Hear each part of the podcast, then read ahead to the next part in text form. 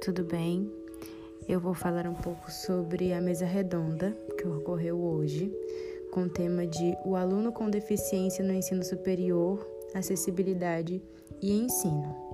Essa mesa redonda que passou grande importância e grandes falas de muito aprendizado, fala também e principalmente do aluno que precisa ser ouvido, da didática a partir da necessidade do aluno e qual é a voz que esse aluno tem dentro da sala de aula e dentro da instituição.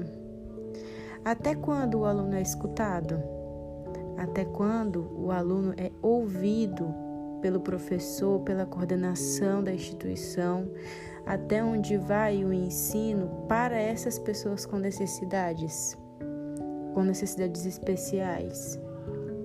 Que precisam de maior atenção, que precisam de coisas específicas diante desse momento, desse momento difícil para todos.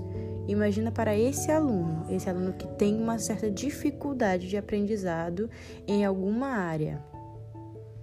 Como deve ser ruim para um aluno não conseguir entender um assunto por conta dessa situação?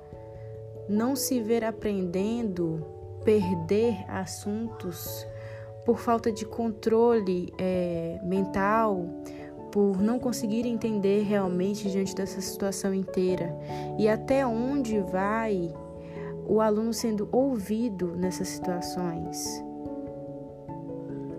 Isso foi o que mais me chamou a atenção durante essa mesa redonda.